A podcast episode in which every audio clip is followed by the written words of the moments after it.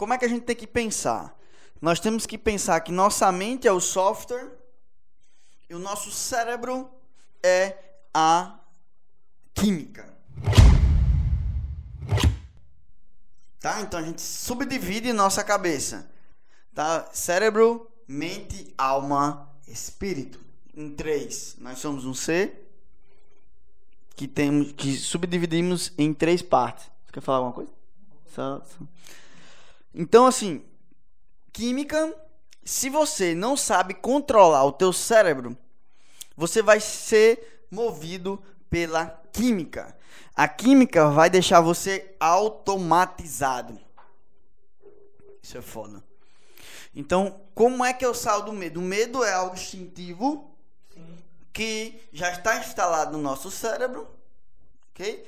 Que até certo momento serve para nos proteger. Para nos, que essa é uma crença que foi embutida, né?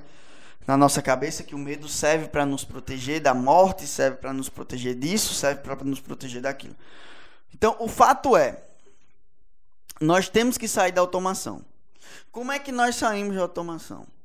O PhD Daniel Goleman, ele fala o seguinte: coloque-se em desafios e quando o desafio aparecer, você esfregue suas mãos e, e diga: eu amo desafio. Se joga.